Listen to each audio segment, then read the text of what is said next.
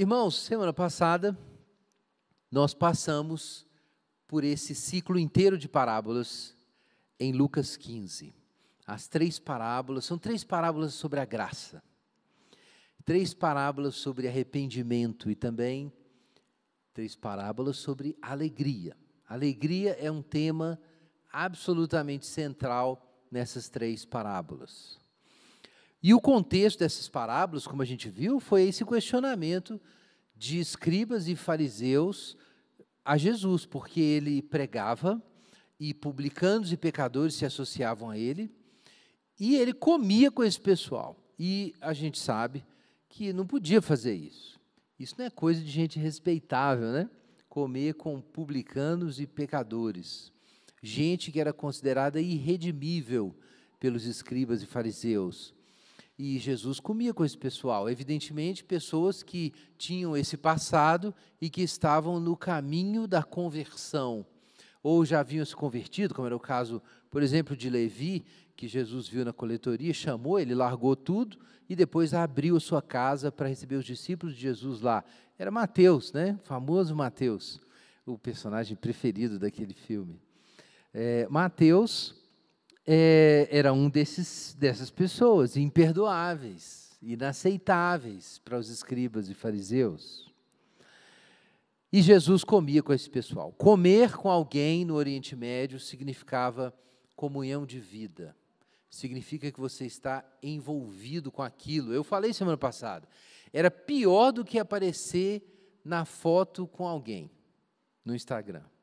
Isso pode ser ruim hoje mas naquela época comer com alguém era pior.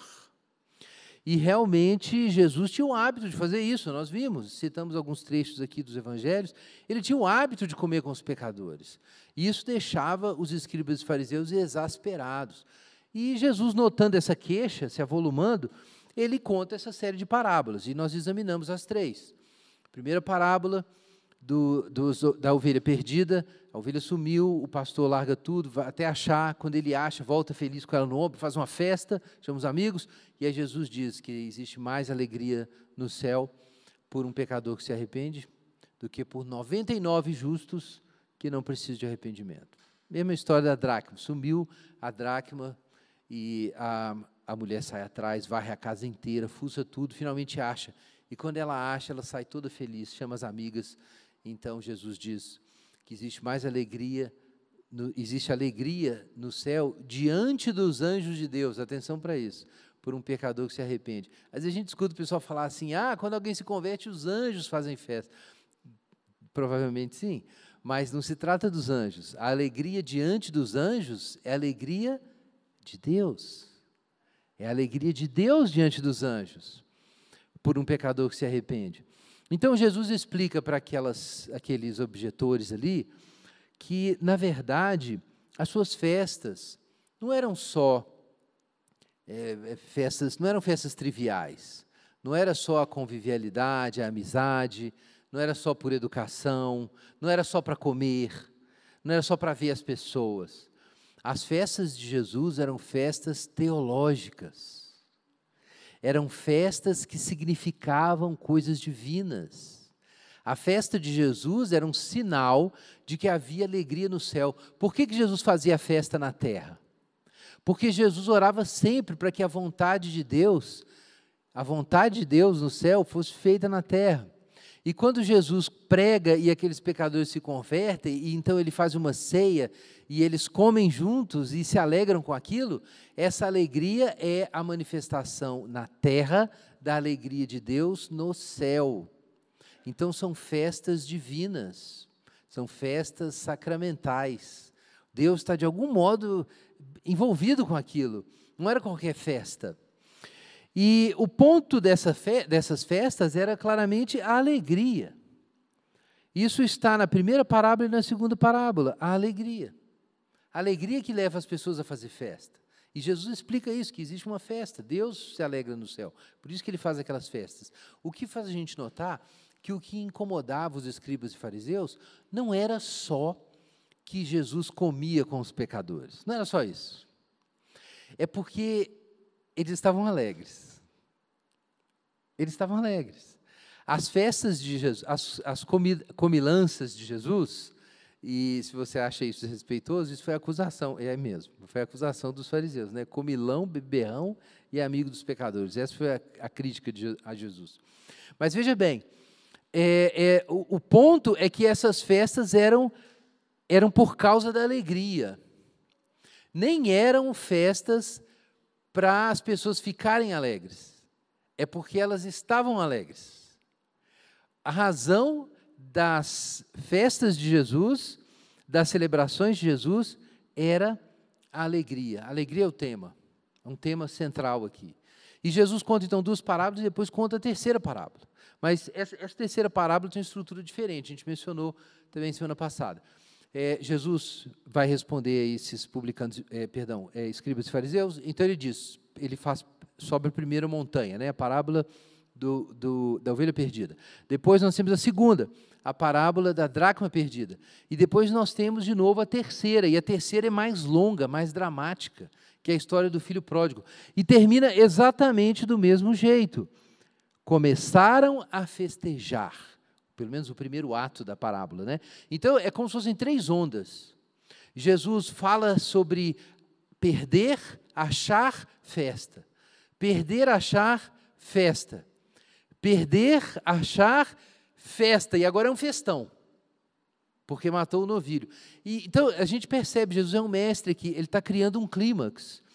Mas depois dele fazer esse clímax, repetindo a mesma história três vezes, de um modo mais dramático na terceira vez, aí tem um anticlímax, que é a parte 2 da parábola, que é o filho mais velho, que embirra, fica na porta, faz cara feia, bico, não quer entrar, acha ruim com o pai, aquela confusão, e termina a parábola como? o pai argumentando com o filho que ele que tinha que fazer festa e o filho duro, não aceita. Então, termina estranho assim, né? Termina parece que vai ser três parábolas que acabam lá em cima, mas a última parábola acaba é, acaba meio assim triste, assim, meio confusa. Por que isso? Porque essa parábola foi contada com essa estrutura para responder à objeção dos escribas e fariseus.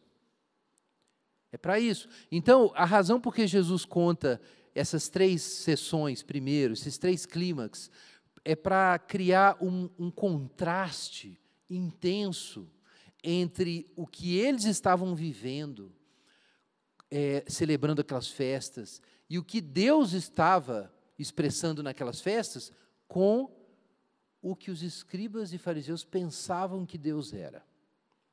Esse é o objetivo dessa estrutura, é criar esse contraste. Vejam como a alegria de Deus é diferente do que vocês estão vivendo. Mas é, então nós vamos focar na terceira, na terceira parábola. E na terceira parábola a gente já expôs, né, eu vou resumir aqui.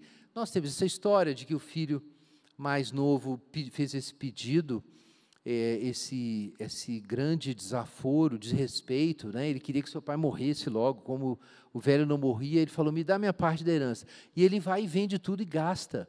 E a gente viu que isso é um grande insulto naquela cultura, porque era possível em vida o pai fazer divisão de bens, em certas situações especiais, mas o costume legal não permitia que os filhos gastassem esses bens depois da divisão, enquanto o pai estivesse vivo. Isso simplesmente não existia, era impensável. Quando o filho mais jovem faz isso, ele está dizendo para o pai que o pai não importa. Ele está dando uma banana para o pai, para o irmão dele, para a família, para a vila, para todo mundo. Vocês não importam. Ele está dizendo para o pai: Você não importa, eu quero minhas coisas. E ele vende tudo e vai embora. Em outras palavras, morreu para mim, acabou. Eu não tenho mais uma vida com o Senhor. É a minha e você não interessa. E ele vai embora, ainda vai para uma terra estranha, um país estrangeiro, o que diz o texto. Ou seja, ele abandona a terra que Deus deu, a terra de Israel, a terra do povo de Deus, e vai para onde? Para os gentios. Ele abandona a terra para os gentios. Então, isso é uma demonstração de desprezo pela herança divina. Por isso a Bíblia diz, na verdade, ele diz que ele pecou contra, ele fala para o seu pai, pequei contra o céu e contra ti. Ele pecou contra Deus também, não foi só contra o pai dele, não. Então ele vai embora e vai curtir a vida. E a divisão dos bens é feita. Mas a gente sabe da história. Passa o maior aperto lá, ele, ele come alfarrobas né, aquelas vagens dadas para os porcos, né, que eu mencionei. Aqui, aqui no Brasil, isso chama o pão que o diabo amassou, né? É isso que ele comeu. Ele teve que ir atrás do pão que o diabo amassou. E no fim, naquele aperto todo, a fome, aquela confusão, cuidando de porcos, um negócio impuro, proibido para os judeus, ele fala: Eu não aguento mais, acabou, eu estou morrendo aqui. E aí o texto bíblico diz que ele caiu em si, né? E aí ele ele decide: eu vou voltar para casa do meu pai, eu vou admitir está tudo errado, eu não sou digno mesmo de ser filho, fui um péssimo filho. Pai, eu não sou digno de ser chamado teu filho. Mas me aceita como empregado, é a segunda parte do plano. Ele ia voltar, confessar que ele realmente era isso, um cara indigno, ele precisava de ajuda, mas aí ele propõe pagar a dívida. Eu vou trabalhar como assalariado. É isso que ele propõe. Ele não propõe voltar é, aos privilégios anteriores e nem quer ser um escravo, ele quer ser um trabalhador assalariado. Mais ou menos eu mencionei isso semana passada, como Jacó trabalhando para o Labão, por causa das filhas. Então é isso que ele quer fazer. Ele diz: Olha, eu, eu sei que eu causei um prejuízo, eu vou pagar o que eu estou devendo. É a proposta dele. Isso faz a gente lembrar também daquela outra parábola de o um rei que chama, ele vai pedir, é, assim, enfim, vai fiscalizar e vai checar quem está devendo, e ele descobre que tem várias pessoas devendo, então ele chama o sujeito e fala assim, ó, paga minha, minha sua dívida. E o cara estava devendo 10 mil talentos. Era, isso é outra parábola, dá só um spoilerzinho. É, 10 mil talentos era muita coisa, era muita coisa. 10 mil, 10 mil talentos é, seriam algumas centenas de milhões de reais hoje, em dinheiro de hoje. Então, ele estava devendo 10 mil talentos. E aí fala assim: eu vou te pagar, Senhor. Não me vende, não me vende como escravo, não vende minha família como escravo. Eu vou te pagar. E, e ele é o mesmo raciocínio. É claro que era impagável, né? 10 mil talentos para um rei, impagável. A oferta de Davi para a construção do templo de Jerusalém, antes de Salomão, ele fez uma oferta, foi de 3 mil talentos de ouro e 7 mil talentos de prata. Imagina se o sujeito trabalhando, ele ia pagar 10 mil talentos. Esquece. Mas ele fez a proposta lá. É, meio, é uma parte assim, a gente lê e não entende, porque nós estamos no século 21. Mas, gente, quando o pessoal ouviu isso, o pessoal riu. Jesus contou a parada, o pessoal riu. Falou assim, ah, o cara vai pagar 10 mil talentos.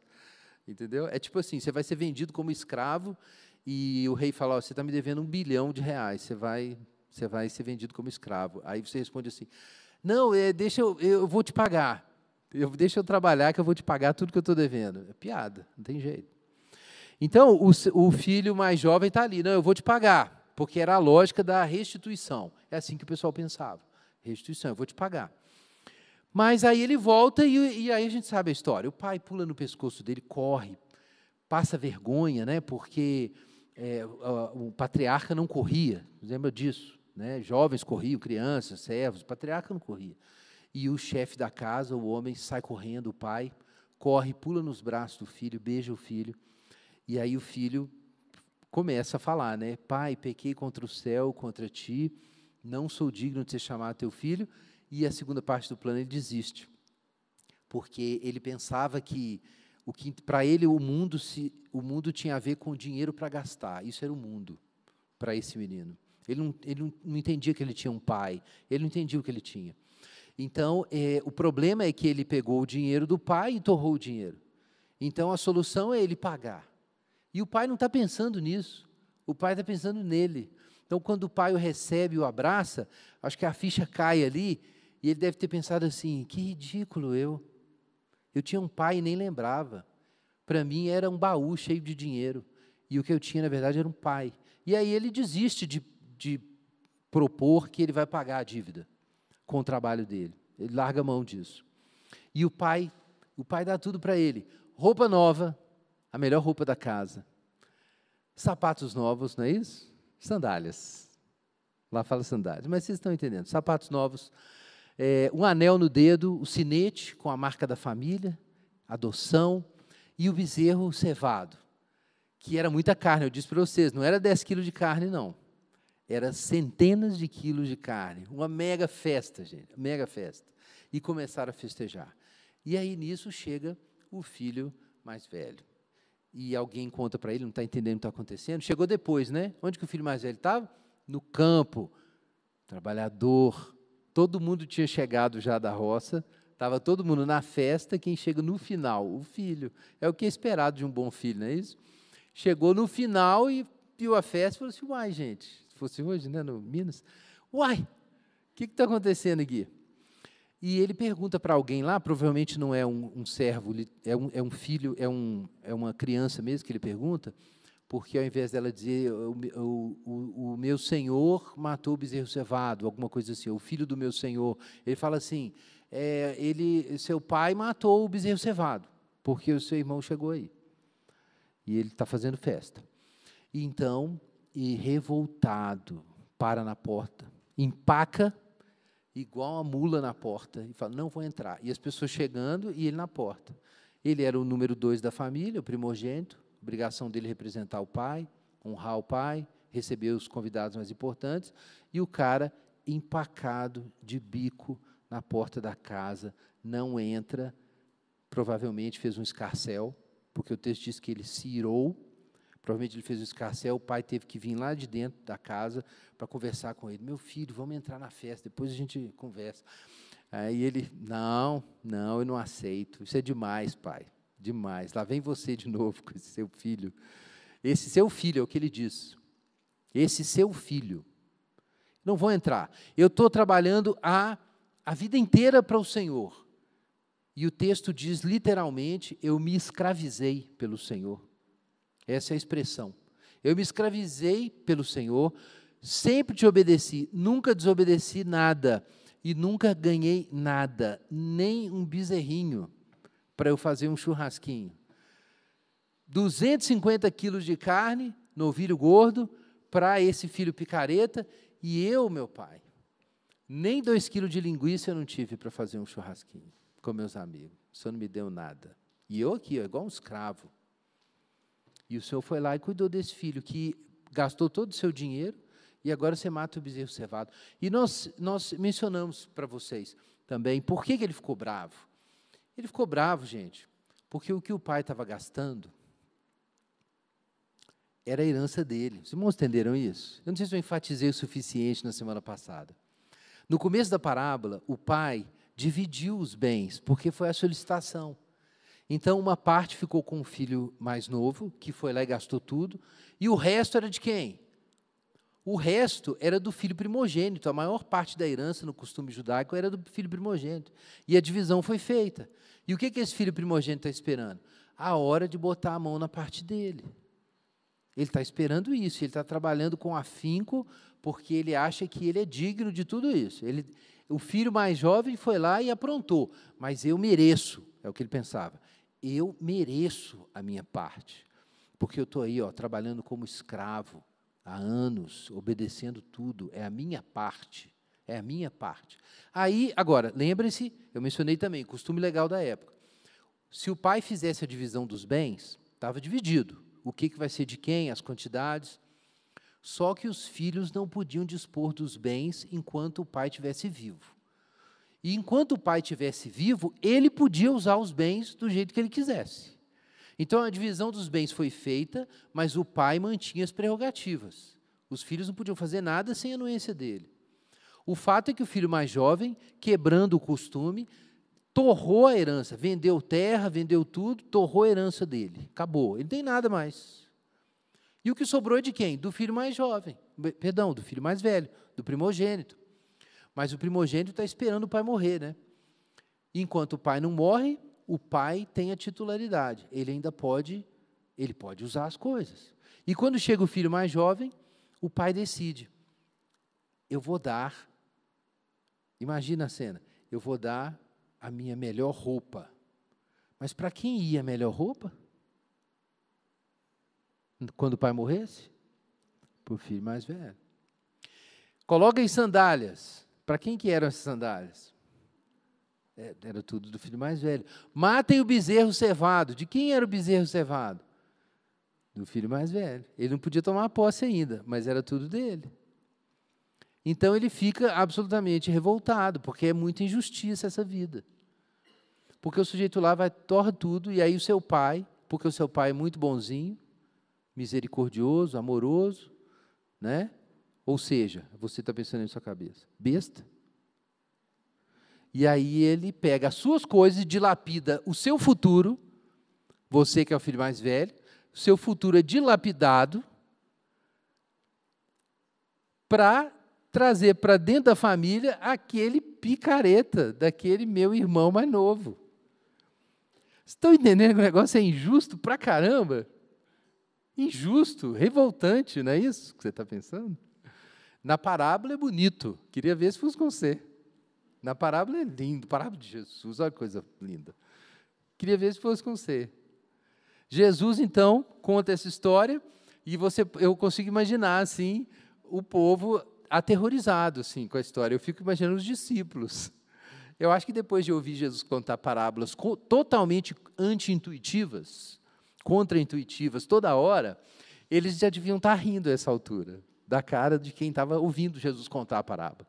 Porque é uma história toda ao contrário, toda trocada. Porque, evidentemente, quem que é esse pai? Jesus está falando de Deus.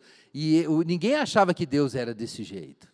Isso é fora da imaginação religiosa da época, esquece. Deus não é esse, Deus dá a cada um o que a pessoa merece. É isso. É isso que Deus faz, Ele dá para cada um o que a pessoa merece. E aí já era injusto, sim. Deus deu, o pai deu aquelas coisas para o filho mais jovem, ele gastou tudo lá, mas tirar do meu agora? Tirar do meu para dar para esse sujeito? Só que, na verdade, o pai tinha direito, gente. Ele tinha direito de fazer isso. A questão que é delicada que é uma sinuca de bico na história, é que, na situação ideal, na hora que o pai decidisse tomar do que restou para receber bem aquele filho arrependido, ele precisava do filho mais velho ao seu lado, apoiando nessa decisão. Ele precisava de um primogênito que não quisesse só os seus bens, mas que quisesse a sua família. E o primogênito, a gente viu que ele não estava pensando no pai, ele não estava pensando no irmão, ele estava pensando nas festas que ele ia fazer depois, mas por merecimento, com seus amigos. É disso que ele queria saber. Ele não estava pensando na família, na casa, no pai. Veja como que o pai responde. O pai diz assim, no final: Tínhamos que comemorar esse dia feliz por que, que o pai fez a festa? Porque aquele foi o dia mais feliz da vida do pai. Mas nós vemos então como o irmão mais velho está distante do pai, porque no dia mais feliz da vida do pai, ele não se conecta. Ele não entende que é o dia mais feliz da vida do pai.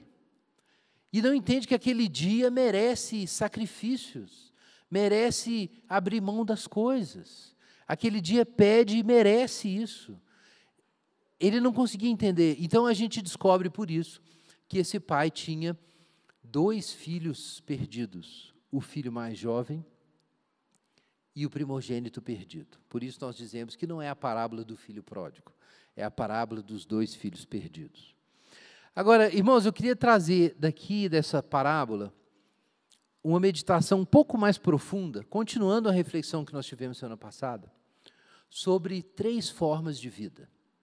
Nós temos aqui nessa parábola três formas de vida: a forma de vida do filho mais jovem, a forma de vida do filho mais velho e a forma de vida do pai. São três modos de vida.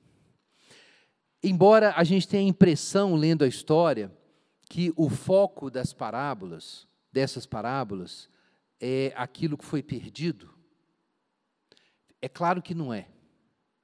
Qual é o foco na parábola da ovelha perdida? É a alegria do pastor, é a festa que ele faz no final.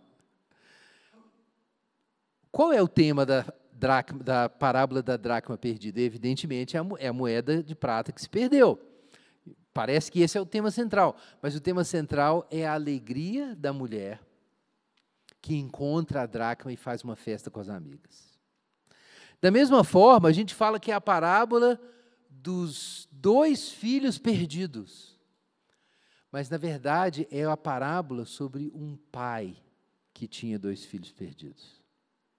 Então, nós temos três formas de vida aqui: fi, a forma de vida do filho mais jovem, do filho mais velho e do pai. O que é a vida do filho mais jovem? O filho mais jovem está ocupado em curtir a vida. Ele quer o prazer. Ele quer gastar. Gastar é isso. Você tem um tempo. Você tem um tempo, um corpo, uma grana, uma oportunidade e você precisa se agarrar a isso. Pular sobre a oportunidade, você não pode perder. Sua chance de ser feliz. Esse jovem tinha uma chance de ser feliz e ele decidiu correr atrás dela. Essa forma de vida é o hedonismo. Hedonismo é isso. A gente percebe que o jovem não está preocupado com deveres. Não existe dever para ele. Ele é pragmático. É o seguinte: meu, meu velho vai morrer, eu preciso botar a mão nas minhas coisas e começar a curtir a vida logo. Se eu ficar aqui trabalhando igual o meu irmão mais velho, esperando, daqui a pouco eu estou agarrado aqui, estou casado, cheio de menino também, preso aqui nesse lugar, ocupado com a terra, com responsabilidades. Não quero responsabilidade, eu quero curtir a vida. Então, é o hedonista. Soren Kierkegaard, um é, filósofo, teólogo e filósofo cristão dinamarquês, desenvolveu uma psicologia existencial para explicar esses modos de vida. Aí. E ele descreveria a vida do filho mais jovem como a vida estética. O que é a vida estética? Palavra estética vem do grego aesthesis, que significa sensação, percepção, sentimento, por aí. Talvez você tenha ouvido falar de estética por causa das clínicas de estética. Mas tem um outro uso mais antigo, que é a, a teoria estética, que é a teoria da arte, a teoria sobre a beleza, sobre a natureza da experiência. O Kierkegaard usou essa expressão para falar sobre um modo de vida que é voltado para a sensibilidade. É um estilo de vida que está ocupado com sentir, desfrutar, com a fruição. É isso que é o esteta. O esteta quer ter experiências, ele quer ter a sensação de que ele está vivo. Ele precisa ter prazer, ele muitas vezes não gosta de rotina, ele tem que romper a rotina. Porque a rotina, você fica insensível na rotina, não é isso? Você vai tomar um vinho bom, depois de alguns goles, não tem mais o gosto que tinha no primeiro. Não é assim? Então, esse é o problema da vida estética. É que o seu corpo, a sua psicologia, tem um limite para experimentar o prazer. Então, o esteta precisa ficar atrás de novas experiências e ele fica entediado e precisa pular para outra experiência. Então, ele está ocupado com prazeres, com entretenimentos, com sensações, com vivências novas, com frio na barriga. Ele precisa do infinito, ele precisa da sensação de que coisas novas podem acontecer no próximo instante, ele pode desfrutar delas. Então, esse é o esteta. O esteta quer saber é, é, da, é de viajar, ele quer saber. Eu também gosto de viajar, mas enfim, depois a gente fala sobre isso. O esteta quer viajar, ele não quer casar, ele quer ter vários relacionamentos. Um dos paradigmas do esteta para é, Kierkegaard era o Dom Juan, ele até escreveu sobre isso. Ele quer ter vários relacionamentos. Ele não dá conta de fazer o mesmo trabalho tedioso. Ele, ele gosta de novidades. É, ele, o esteta, ele não tem self. Ele não tem alma, porque ele não sabe que ele tem um destino. Ele não quer saber se existe um propósito para a vida dele. Que propósito? Eu preciso é curtir a vida. Não tem propósito nada. Eu tenho que ter experiências legais. Eu preciso tratar minha saúde, eu preciso me sentir bem. É, e o objetivo de boa parte da terapia hoje é isso, é, não é realmente resolver as questões profundas, mas as pessoas se sentirem bem. É, é, é, o paradigma terapêutico, vou falar sobre isso. Então, nós temos esse, esse modelo que é uma vida é uma vida epidérmica. A gente poderia descrever assim. O esteta é epidérmico, ele não tem alma, ele tem pele, ele sente coisas. Mas ele não está preocupado com o destino da sua alma, com o propósito da existência, com fazer sacrifícios e tomar decisões difíceis para ser uma pessoa boa. Ele não quer, ele não está atrás da virtude. Ele não, nem, nem passa pela cabeça dele fazer algo como o que o Sócrates fez. O Sócrates foi acusado de muitas coisas em Atenas e ele decidiu, então ele foi condenado, foi condenado à morte ou desterro. Ele podia ter ido embora de Atenas, mas ir embora de Atenas ia ser uma negação do que ele ensinava e da virtude e das suas crenças sobre a natureza do bem. Então ele fala assim: não vou, eu vou ficar aqui e vou morrer. E aí foram lá, deram o cálice de cicuta para ele, ele tomou o cálice de cicuta. O que, que é isso? Uma pessoa, ele não era crente, evidentemente, Sócrates, mas ele tinha propósito, ele tinha uma ideia de bem, ele achava que o ser humano não é só um bicho que vai pulando de prazer em prazer e fugindo da dor. Então, ele, é, ele, ele não é um esteta. Eu vou falar o que ele é já já, ele não é um esteta. Mas o esteta não quer saber disso, ele quer curtir a vida. Ele tem pele, ele não sabe que tem uma alma, ele nem sabe.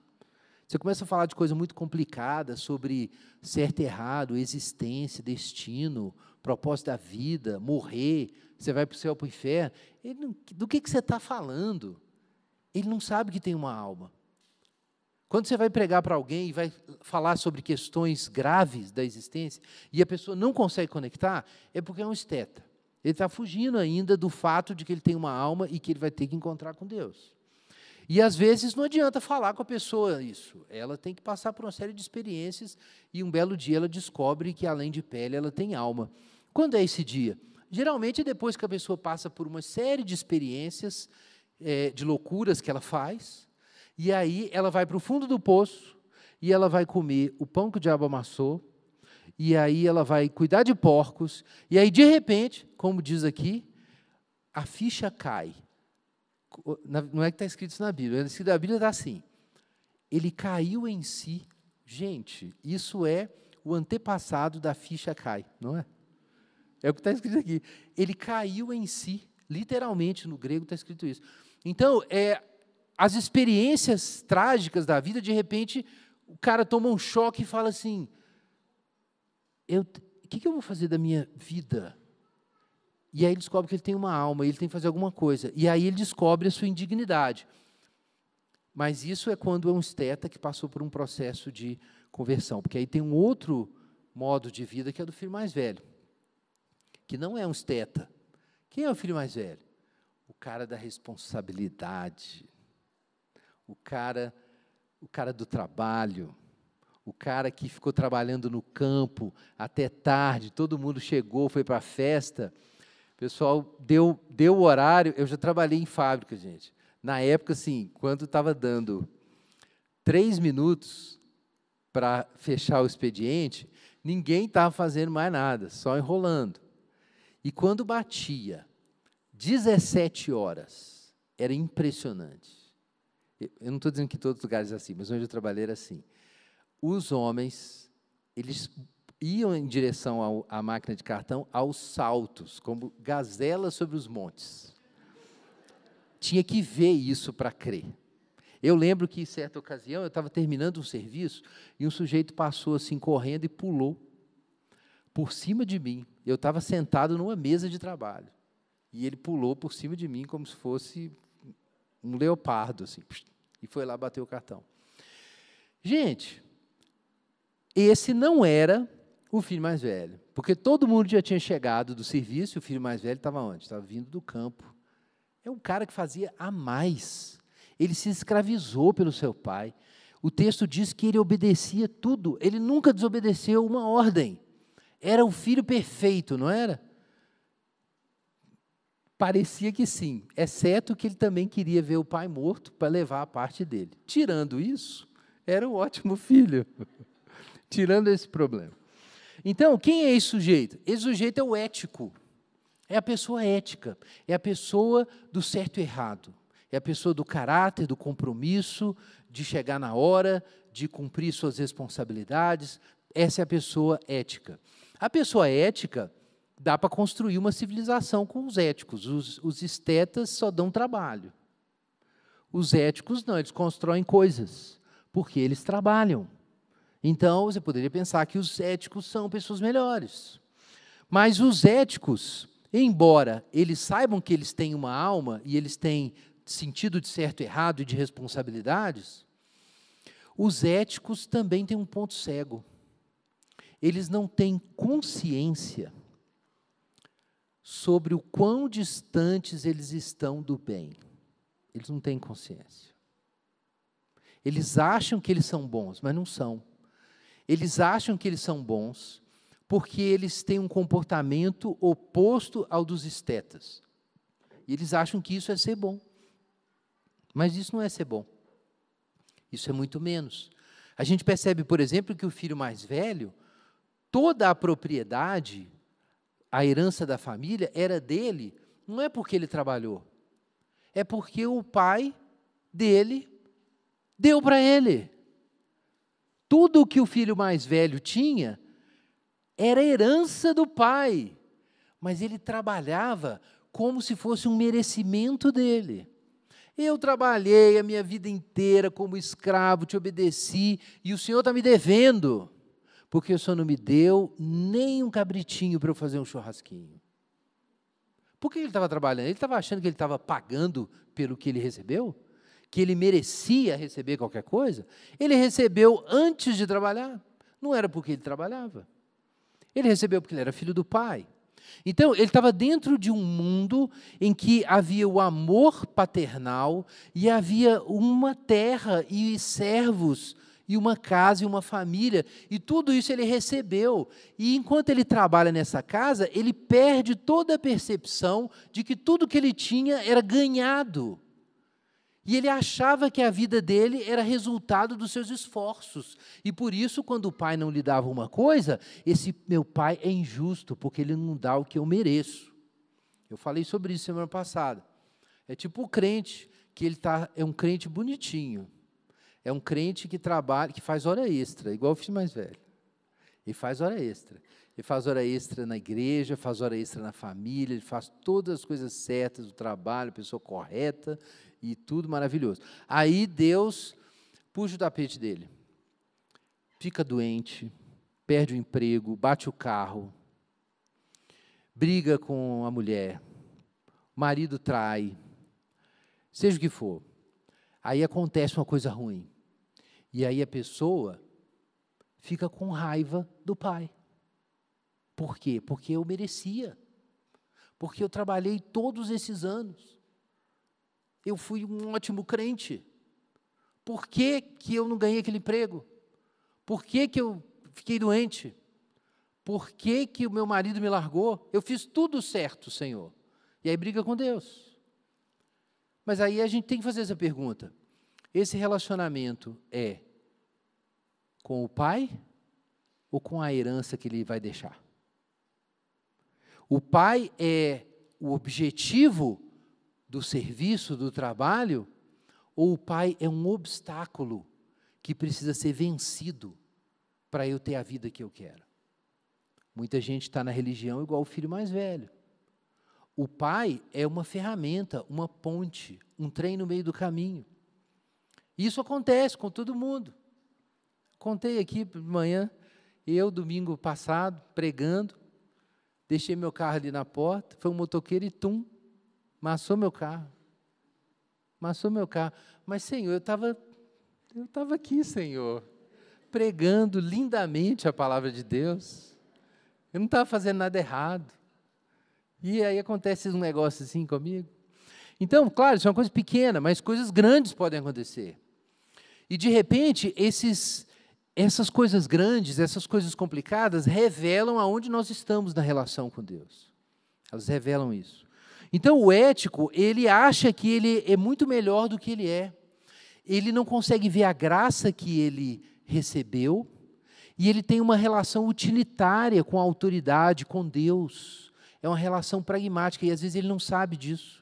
Ele não sabe que ele não ama o seu pai, que ele não ama a sua família, que ele só ama a si mesmo.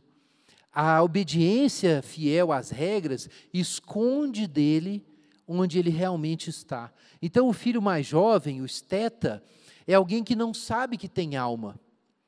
O filho mais velho, o ético, ele sabe que tem alma, mas ele não sabe que ela está perdida. Esse é o problema dele.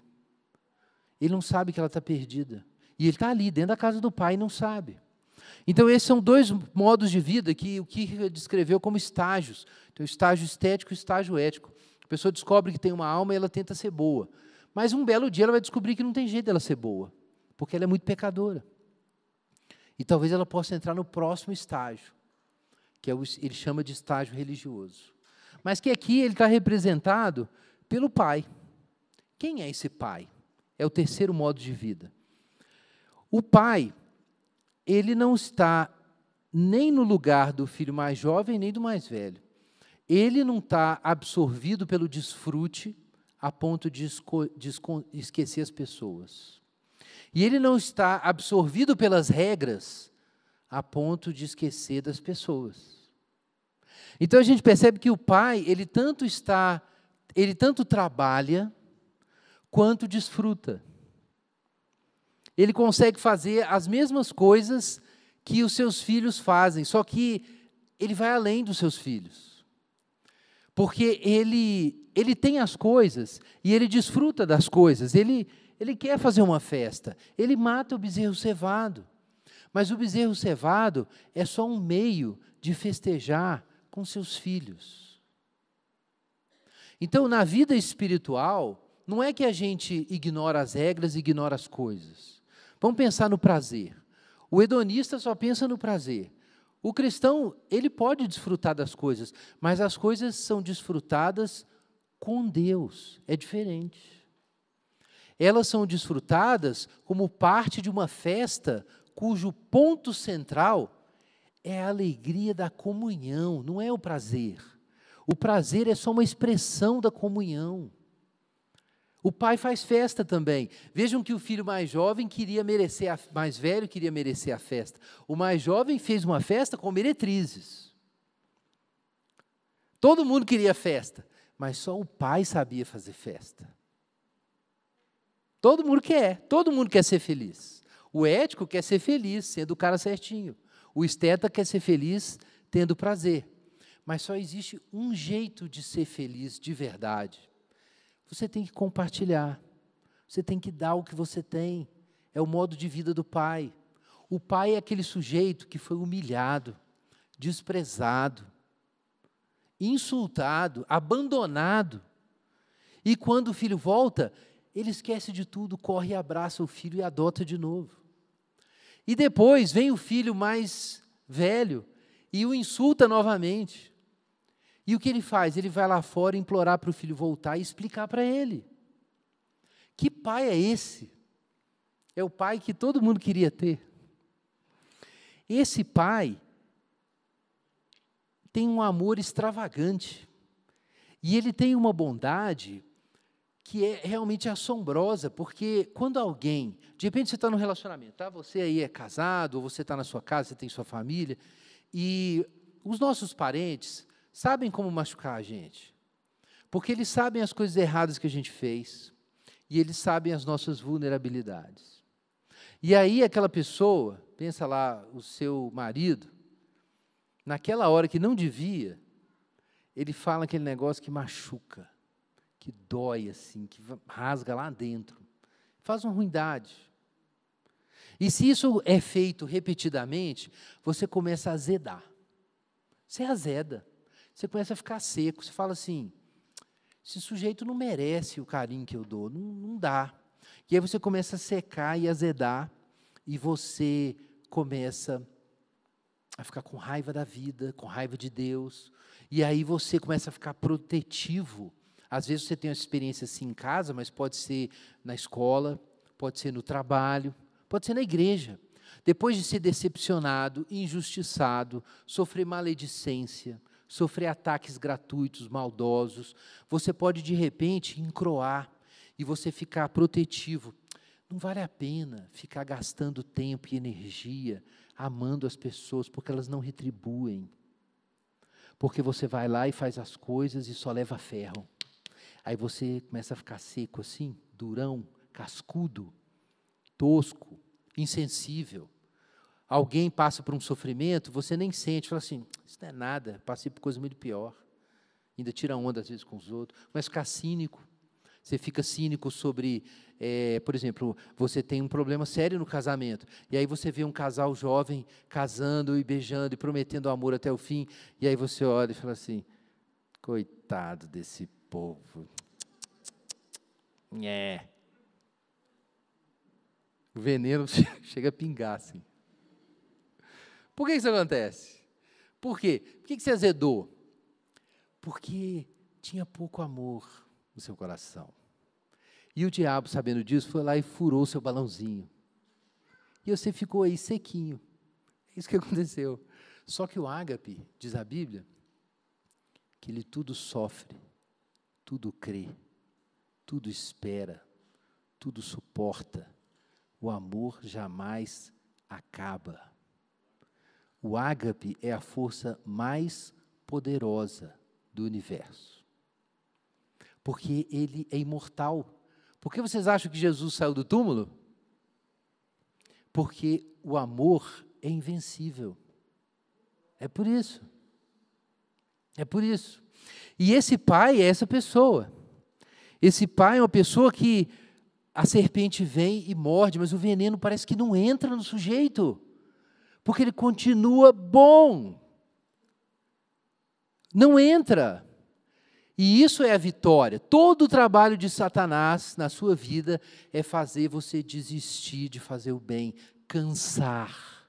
É para você ficar esgotado e cansar e desistir de ser bom e desistir de amar. Esse é o trabalho. E é por isso que ele vai fazer pessoas próximas de você tentarem te envenenar todos os dias. E todos os dias você tem que tomar a cruz e seguir Jesus e ressuscitar do seu túmulo de novo. Isso pode acontecer, porque o Espírito Santo foi derramado para isso. Então, esse é o problema, é como ter essa vida desse pai. Esse pai não existe. É como a gente fala aqui, né? No Brasil. Quando o negócio é bom demais, fala, não existe. Fulano não existe. Esse pai existe, na verdade, mas ele é tão maravilhoso que você fala assim, não existe. Mas Jesus conta essa história e termina com um vazio. Por quê? Porque o pai, o pai já deu tudo para fi, os filhos. Ele já deu tudo. O que, que ele precisa agora? Ele precisa que o seu primogênito, que tem toda a herança que sobrou, participe com ele de mais um ato de misericórdia e de graça. Mas o irmão mais velho não quer fazer isso. Por quê? Porque o irmão mais velho quer guardar o seu. Porque é a sua herança, é a sua parte, ele precisa guardar isso. Irmãos, esse é o grande problema que Jesus está levantando. Esse é o problema crucial. Existem três modos de vida: o hedonista, o legalista e o agápico. A forma de vida do Pai. Essa é a forma de vida dele. Mas veja bem. O problema é que de repente você fala assim: ah, a vida boa é a vida do pai. O pai que é legal, eu quero ficar com o pai, porque o pai me dá todas as coisas. Eu fiz tudo errado, o pai foi lá e me recebeu. Parece lindo isso. E é. Mas veja o que acontece. O pai vai querer alguma coisa dos filhos primogênitos. É que os primogênitos sejam como ele. Por que é que o filho mais velho parou na porta e não quis entrar? Porque viver com um pai que quer dar tudo o que ele tem para os outros é difícil. Estão entendendo o problema? É por isso que os escribas e fariseus estavam loucos da vida. Porque você fala assim, ah, eu quero ficar na casa do pai, e você canta, a casa do pai para cá, a casa do pai para lá. É, é mesmo? Pois a casa do pai é assim: você está lá cuidando da sua vida, e aí você chega do campo depois do seu dia de trabalho, cheio de dignidade e merecimentos. E aí, quando você chega no seu quarto, não chega na sua casa, o seu novilho cevado foi morto e virou churrasco para um sujeito. E aí você põe a mão na cabeça e fala assim: Meu Deus do céu, que vida é essa? Porque para andar com esse pai, eu tenho que ficar dando tudo para os outros, igual ele. Não quero. Aí para na porta e lá fica. Não é o que acontece com muita gente? O sujeito fala assim: não, eu vou tentar ser crente. Aí ele começa a ser crente. Vai tentando. Só que aí ele começa a descobrir que ele tem que ficar dando coisas. Ele tem que ficar perdoando os outros. preocupando com os outros, orando pelos outros. Não, não, sai para lá, eu quero meu bezerro. Meu bezerro não, meu novilho. Eu quero meu novilho, não tem nada para distribuir, eu sou pobre. Eu vim aqui para a igreja para ver se eu tinha alguma coisa, não é para ficar dando minhas coisas. Não é assim? Eu não tenho recursos emocionais para ficar ajudando, servindo, amando, evangelizando, orando, é, fazendo missões, perdoando gente complicada, aguentando gente complicada. Para quê? Eu já tenho problema demais. Vou cuidar da minha vida. E aí você para na porta e não faz festa. E você não percebe muitas vezes que por que, que não tem alegria na vida cristã. Porque só tem um jeito de ter alegria. Você tem que topar a festa. E topar a festa significa entregar o novilho cevado. Para participar da festa com o pai, tem que entregar. Essa é a vida agápica. Existe alegria nela? Sim, mas Jesus ensinou sobre isso. Dai e ser-vos-á dado. Essa é a fé do crente. É que ele pode dar as coisas que ele tem, e eu estou falando aí do coração. Falando do coração. Ele pode dar os recursos, a energia, o tempo que ele tem. Ele pode dar. Por quê? Porque Deus é o seu fiador. Você pode cuidar dos outros, você pode orar pelos outros, você pode fazer sacrifícios, você pode deixar sua vida se complicar por causa da missão de Deus. Por quê? Porque Deus é o seu fiador. Porque Deus cuida de você. Porque Deus vai dar tudo o que você precisa. Porque existe uma cascata, um fluxo de graça. Você é só uma passagem nesse fluxo de graça. Se você deixar a graça passar, você vai continuar recebendo. Porque os recursos de Deus são infinitos. Então, é, é isso que Jesus está ensinando. Agora, Jesus não apenas conta essa história, Jesus fez isso, né? Porque o filho mais velho, a gente mencionou isso também semana passada, o filho mais velho, primogênito, estava perdido, ele não queria dividir nada. Mas quem é Jesus? Jesus é o cara que agrada a Deus. Lá em Romanos capítulo 8, nós lemos que se nós somos filhos, Romanos capítulo 8, versículo 17, nós somos herdeiros de Deus e co-herdeiros com Cristo. Por que nós somos co-herdeiros com Cristo? Porque a herança de Cristo foi compartilhada conosco. Depois, em Romanos capítulo 8, verso 29, o apóstolo Paulo diz que os que de antemão conheceu, ele predestinou para serem conformes à imagem de seu filho, para que ele, o seu filho, seja o primogênito entre muitos irmãos. Então existe o primogênito perdido, mas existe o verdadeiro primogênito, é Jesus. E o que Jesus faz é compartilhar sua herança conosco. Para ele custou tudo, porque ele deu tudo que ele tinha. Ele é o filho primogênito que está ausente aqui é, dentro da parábola, mas ele não está ausente na história. Na parábola, falta um filho primogênito que pensa como o pai. Nós temos um filho primogênito que não é amigo do pai mas na história inteira tem um filho primogênito verdadeiro. Era aquele Jesus que comia com publicanos e pecadores. Irmãos, o que, que Jesus estava fazendo quando ele recebia publicanos e pecadores, gente condenada, e comia com eles? Os irmãos entendem que festa é essa? Quando Jesus diz que aqueles pecadores são recebidos por Deus, ele está se preparando para o matadouro, porque alguém tinha que pagar aquela dívida. Os irmãos entendem isso? Cada uma dessas festas alegres que Jesus fazia era uma promessa de que o sangue dele pagaria os pecados daquelas pessoas. Eram festas alegres. Tão alegres que isso incomodava todo mundo, incomodava os escribas e fariseus. Mas aquelas festas não eram gratuitas. Aquelas festas custariam o novilho cevado. E quando Jesus está ali participando daquelas festas, sabendo que para aqueles pecadores irem para o céu, ele ia ter que morrer na cruz, e ele continuava fazendo aquilo, o Pai se alegrava no céu. Não é o que a gente leu sobre a transfiguração no Evangelho de Mateus, hoje? Este é o meu filho amado, que me dá grande alegria. Esse é o filho. Qual era a preocupação de Jesus, o verdadeiro primogênito? Alegrar o Pai. É isso que Jesus queria.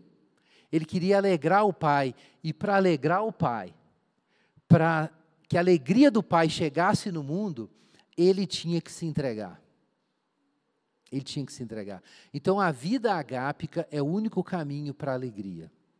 Só a vida agápica pode criar uma família feliz, que é o que Jesus está fazendo com o primogênito, o pai está fazendo com o primogênito e muitos filhos. É necessário que hajam pessoas que são amigas do pai, como Jesus era, que estão preocupados com o que o pai se preocupa, que estão interessados em fazer o que o pai está fazendo, que colocam os propósitos do pai em primeiro lugar. Abre sua Bíblia em Efésios capítulo 5.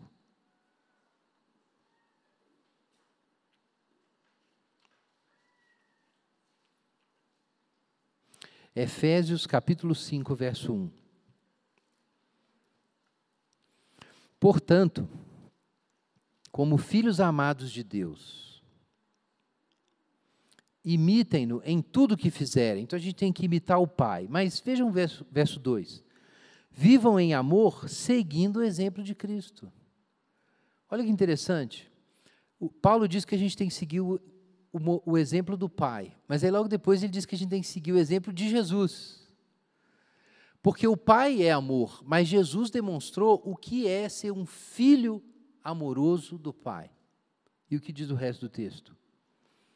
Seguindo o exemplo de Cristo, que fez o quê? Nos amou e se entregou por nós como oferta e sacrifício de aroma agradável a Deus. Irmãos, existem três formas de vida: a vida hedonista, que busca agradar a si mesmo, a vida ética, que também busca de uma outra forma agradar a si mesmo, e existe a vida alegre, a festa. Mas essa é a vida que agrada a Deus. Vamos orar. Enquanto os irmãos distribuem os seus ele os elementos, ore sobre isso. Peça para Deus tirar todo o veneno do seu coração e te dar coragem para você seguir esse caminho de Jesus, que é viver a alegria de Deus e amar quem está diante de você.